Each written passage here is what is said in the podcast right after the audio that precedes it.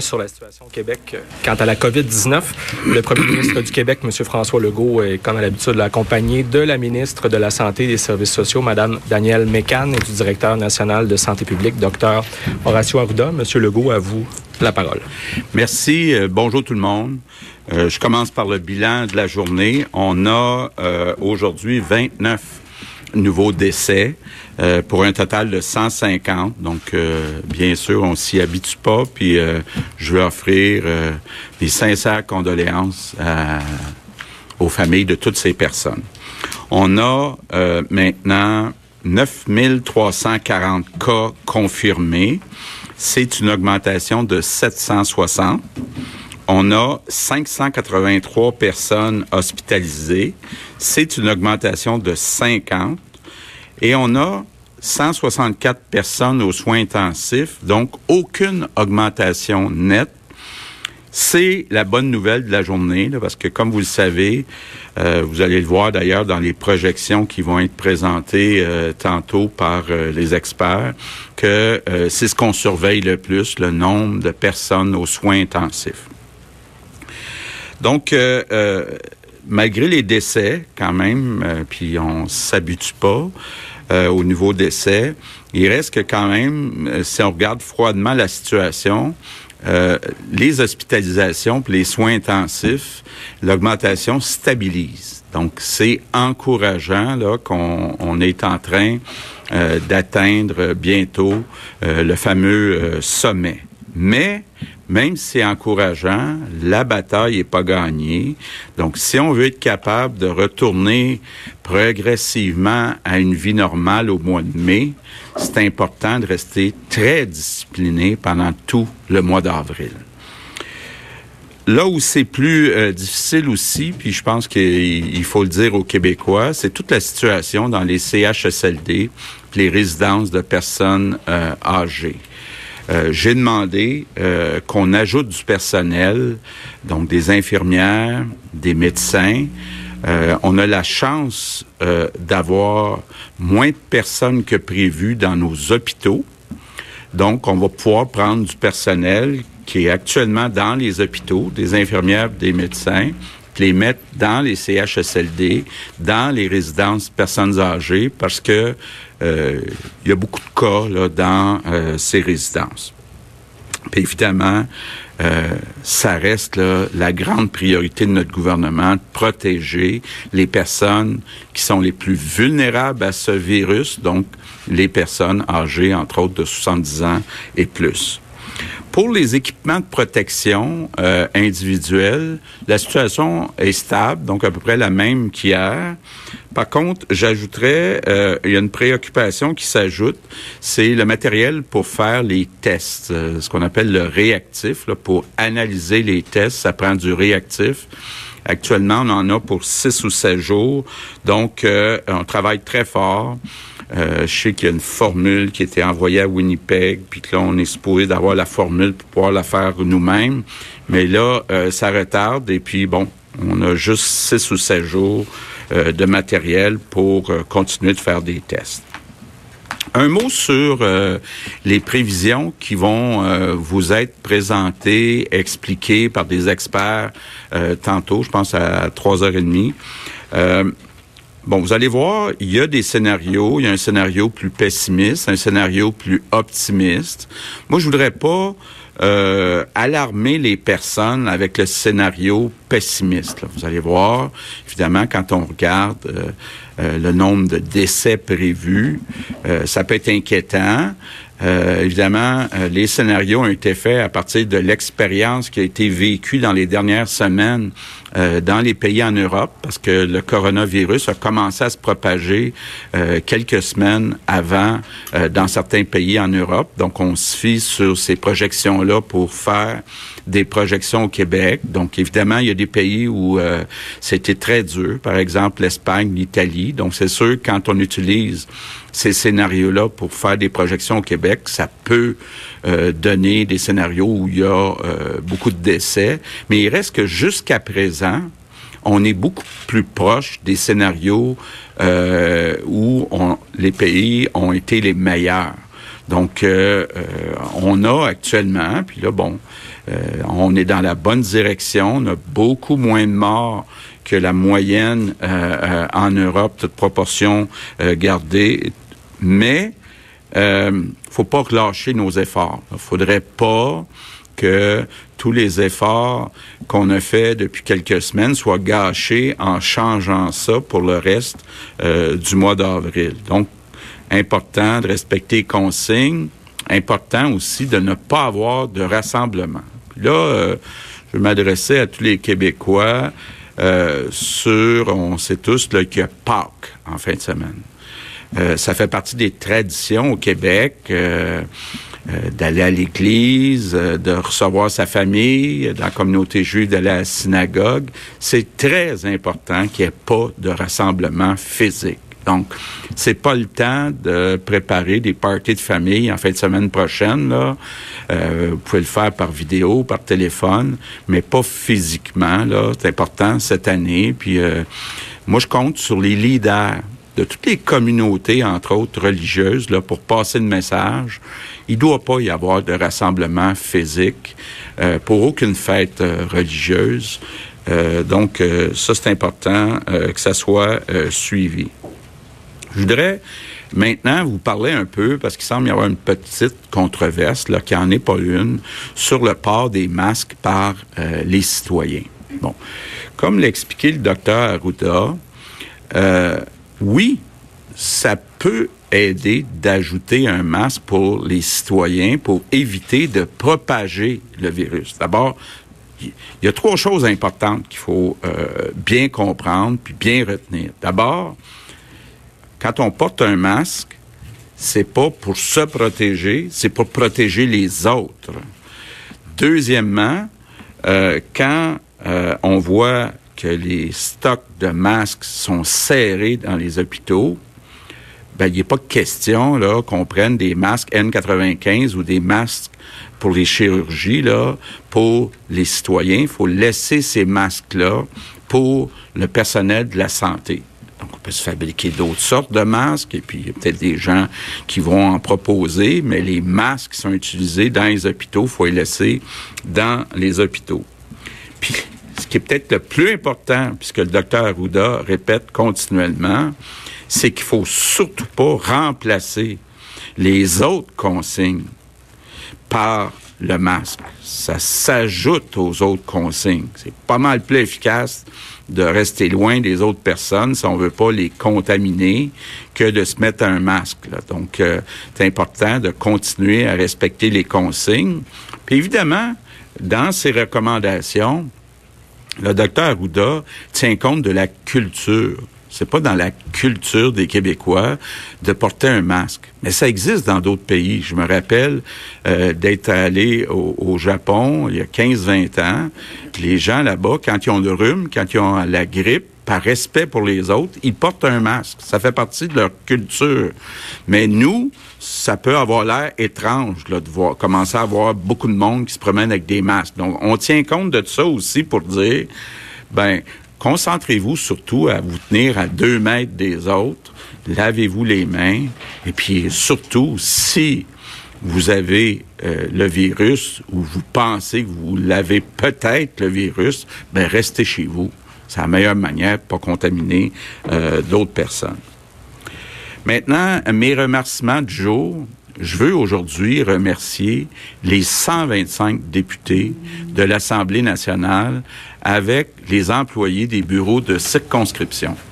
Vous pouvez pas vous imaginer, là, je parle évidemment à plusieurs, le nombre de citoyens qui vont euh, dans les bureaux, qui appellent au bureau de circonscription pour poser des questions. Est-ce que tel programme s'applique à moi? Euh, quel organisme pourrait m'aider? Euh, il y a des organismes qui les appellent aussi, qui disent, ben, j'ai perdu des bénévoles, pouvez-vous me trouver des bénévoles?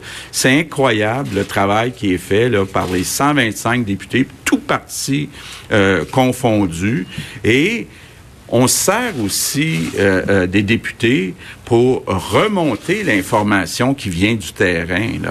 Euh, comme vous le savez, deux fois par semaine, le lundi, jeudi, je parle avec les trois chefs de l'opposition qui arrivent avec plein de, plein de suggestions. Euh, puis on corrige, on, on, ajuste les gestes du gouvernement en fonction de ce qui vient du terrain par les 125 députés. Donc, je veux dire à tous les députés puis leur personnel, bravo pour le travail que vous faites. Là, c'est très, très, très apprécié par vos concitoyens. je termine avec nos trois priorités. On sort pas de la maison, pour le mois d'avril, à moins que ça soit nécessaire. Si vous sortez, vous restez surtout à deux mètres des autres personnes. Quand on rentre, on se lave les mains avec euh, du savon. Peut-être avant euh, d'aller plus loin, je, voulais vous montrer un petit vidéo que j'ai reçu ce matin à mon bureau de comté euh, d'une petite fille de 7 ans qui s'appelle Raphaël. Monsieur Legault, est-ce que la fée des dents pourrait quand même passer, même si on est en confinement? Donc, la petite Raphaël veut savoir si la fée des dents passe pareil malgré le confinement. Donc, je veux dire à Raphaël et à tous les enfants euh, que je me suis assuré que la fée des dents euh, va maintenant être sur la liste des services essentiels. Donc, ça va se poursuivre. Puis, je veux rassurer aussi tous les parents, la fée des dents est immunisée contre le coronavirus. Donc, il n'y a pas de danger. La fée des, des, dents va continuer à faire son travail, Raphaël. Donc, merci pour ta question. Alors, tout le monde étant rassuré, voulez-vous y aller avec quelques mots en, anglais? Oui. Alors, avant qu'on s'en aille, il y a la période de questions. On est un peu hilar euh, par rapport euh, à la, cette vidéo euh, concernant la fée des dents. Écoute, on voulait mettre un peu de légèreté. C'est correct, là, je trouve. Ben, je sais pas. Moi, je pas sûr. Ben, après avoir annoncé quand même 29 euh, nouveaux décès, je comprends qu'on veut. Euh, puis je comprends aussi qu'on veut pas toujours être dans le drame euh, puis y aller de façon ben, très très drame. Mais en tout cas, on comprend qu'il veut finir généralement son point avant. Comme là hier, c'était le en avril, on ne lâche pas d'un fil. on ne se relâche pas d'un fil. On ne relâche pas d'un fil. Alors bon, là, fait une petite. je sais pas si ce sera le début de plein de vidéos là, mais effectivement, là, pour le bilan, l'eau, parce qu'il y a quand même du positif là, dans le bilan aujourd'hui. Mais il y a du négatif aussi. C'est un record de décès, plus 29 décès, donc 150 décès au Québec. C'est ce que je me demandais. C'est la journée où il y en a eu le plus, je crois. Je pense que l'ancien record était de 27. Là. Faudrait, euh, je, honnêtement, je le vois de mémoire, là, mais moi, c'est dans les plus hauts, les journées les plus tragiques jusqu'à maintenant. 760 hmm. euh, nouveaux cas. C'est quand même plus qu'hier, mais moins qu'il y a quelques jours. Alors, on peut peut-être soupçonner qu'on est sur le début d'un certain plateau là, qui, qui, reste à confirmer. Les hospitalisations, plus 50. C'est quand même un, un bon également, mais aux soins intensifs, euh, zéro ajouté, donc 164. faut comprendre qu'il y a 29 personnes qui sont mortes, donc c'est des lits qui sont libérés parce que les gens sont morts, mais quand même, euh, on, sent un contrôle euh, au niveau du, des soins intensifs. Alors on est très loin d'un débordement et on le verra dans les, dans les, dans les scénarios à 15h30 aujourd'hui. On peut aller aux questions des journalistes que 60 des décès totaux avaient eu lieu soit en CHSLD, soit en résidence privée pour aînés. Vous avez encore une fois envoyé un message à ce sujet-là, M. Legault.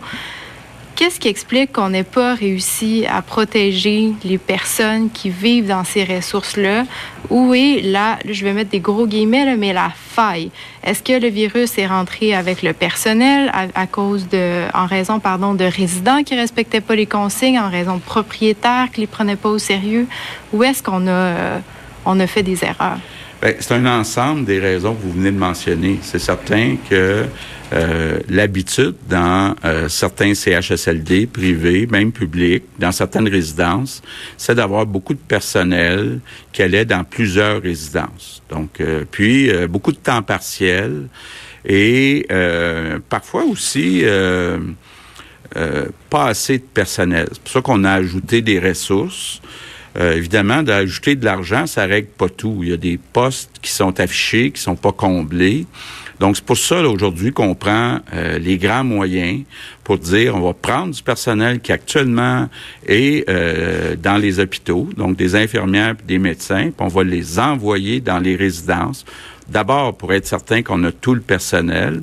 Ensuite, s'assurer qu'il y a moins de rotation euh, du personnel, que toutes les normes, les consignes soient respectées, entre autres qu'on sépare comme il faut les zones chaudes des zones froides et euh, que euh, les sorties puis les entrées soient plus que jamais contrôlées, toutes les portes d'urgence, qu'on puisse être capable d'éviter qu'il y ait des gens qui entrent et sortent de ces résidences. Donc, euh, je pense pas que ça soit unique au Québec. Euh, on voit le même genre de problème un petit peu partout euh, dans les autres États. c'est un peu normal que ces personnes-là soient plus vulnérables. ils sont plus nombreuses, évidemment, que les personnes dans une maison. Donc, il y a un plus grand risque de contagion. Mais je peux vous dire là, que on, a pris les grands moyens euh, pour tout faire protéger euh, les personnes euh, aînées. Puis c'est important de le dire là. Il y a peut-être 700 résidences là qui, qui ont peut-être une contamination, mais il y en a à peu près juste 150 où c'est confirmé. Là.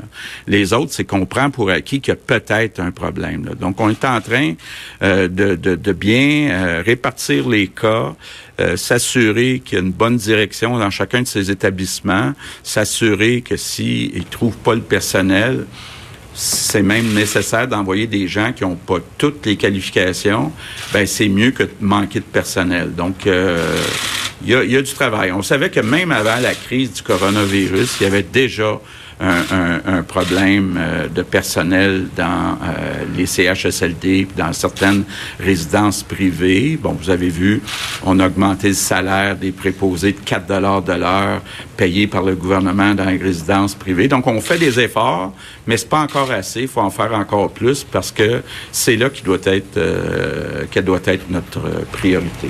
Oui. Euh, moi, je viens de parler au président directeur généraux de l'ensemble des établissements du Québec, là, il, y a, il y a à peu près une heure. Et euh, c'est une grande, grande priorité. On va envoyer du renfort. On le fait déjà. On envoie du renfort. On veut aussi qu'il y ait des infirmières en prévention des infections qui soient sur place, parce qu'il faut organiser ces milieux-là de façon sécuritaire. C'est ce qu'on est en train de faire également.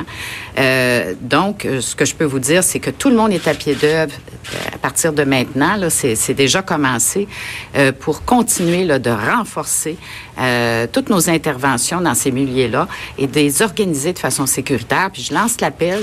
S'il y a des infirmières en prévention des infections qui sont à la retraite, qui voudraient venir nous aider, venez nous aider. On a besoin de vous. L'autre chose que je veux vous dire aussi, c'est que les, médecins de famille. Moi, j'ai parlé au président de la FMSQ, de la FMOQ, pardon, hier, et il me dit que les médecins de famille sont prêts à, vraiment venir aider au niveau des CHSLD. Alors, euh, il y a beaucoup de monde là, qui lève la main et on va vraiment euh, apporter du renfort nécessaire dans les CHSLD. Puis on n'oublie pas les résidences privées. Euh, les euh, RPA, hein, les résidences personnes âgées, les ressources intermédiaires également, euh, donc et les CHSLD privés. On a donné, euh, Madame Blais a annoncé 133 millions. On va les aider à trouver le personnel. Il faut ajouter du personnel aussi. On est en lien avec eux par le maintien à domicile et on va renforcer nos actions pour soutenir nos partenaires. Rapidement, sous question. Oui, Monsieur Legault, vous ne serez pas au brefage technique au sujet des scénarios. Pourquoi cette absence? Ben, je pense que c'est important que, que la population voit que c'est un scénario qui n'est pas politique, qui est un, c'est un scénario qui est fait par des scientifiques, par des experts. Donc, en toute transparence, là, euh, ce sont les experts qui vont présenter le scénario puis répondre à, vos questions. Merci. Maintenant, autour d'Alain Laforêt, TVA Nouvelle. Bonjour. Euh, je veux revenir sur les euh, CHSLD. Est-ce que c'est possible, docteur Arruda, d'avoir un portrait précis? Euh, c'est toujours triste de parler de décès. Il y en a 150. Est-ce que c'est principalement des gens qui proviennent des CHSLD, des résidences pour aînés, des tranches d'âge aussi? Est-ce que ce sont des gens de 80 ans et plus? Est-ce qu'on a des gens qui sont... C'est assez difficile d'avoir des chiffres et de pouvoir se faire une idée, s'il vous plaît. Oui, je vais vous le dire. Euh, par rapport au milieu, on parle des décès. Hein? je ne parle pas de tous les cas, je parle des décès. Il y en a 26,7% qui proviennent des domiciles, donc des gens qui étaient à leur domicile. 44,7% qui viennent des CHSLD. 20% qui viennent des résidences pour personnes âgées puis 13% qui sont inconnus parce que l'enquête est encore en cours par rapport aux données. On, on, on est en train de faire l'enquête pour rejoindre des choses. Donc, on voit que la majorité, actuellement, sont en CHSLD et à domicile. Euh, puis le RPA, qui était plus euh, marqué au début, a chuté à, 20% Bon, maintenant, du côté des, des, des, âges, c'est encore véritablement, je vous dirais, 98% des gens ont en haut de 70 ans. Donc, euh, juste pour donner un exemple des nombres, 84 à 70 ans et plus, 61, 80 ans et plus, puis 13 personnes de 90 ans et plus. Les 50-59 ans, il y a eu deux personnes, puis il y a eu une personne, vous savez, on en a parlé, de entre 30 et 39 ans. Donc, c'est vraiment un profil encore, malheureusement, ça ne veut pas dire que les gens autres font pas la maladie. Hein. Si vous regardez, les jeunes font la maladie, mais n'ont pas les complications, ils sont pas les décès. C'est pour ça qu'on fait autant d'énergie auprès des milieux où vivent ces personnes-là. Il faut comprendre, si vous me permettez, un milieu où vivent les gens, c'est pas un milieu qui est complètement hermétique. Hein. Il y a eu au début l'effet des voyages qui, est allé par des gens de la famille qui sont rentrés, etc. Il y a eu aussi des gens qui sont sortis. Hein. C'est un mélange de, facteurs. Puis c'est assez rare que c'est complètement hermétique. À chaque saison, on a de la grippe dans les centres d'accueil parce qu'il y, y, a un mouvement, c'est pas fermé sur la communauté. Puis à chaque saison, il y a des gastro aussi. Hein. Vous voyez là, euh, quelque part. Mais là, c'est pour ça qu'on est très très restrictif maintenant pour justement éviter ça. Et puis la réorganisation, je vous dirais, du personnel pour éviter que, d'un centre ça aille à un autre, parce que ça arrivait même dans des gastro à chaque année, ça va être repris en compte actuellement. On sent actuellement que le problème, c'est vraiment les résidences personnes âgées, les CHSLD. À Laval, il y a 105 résidences.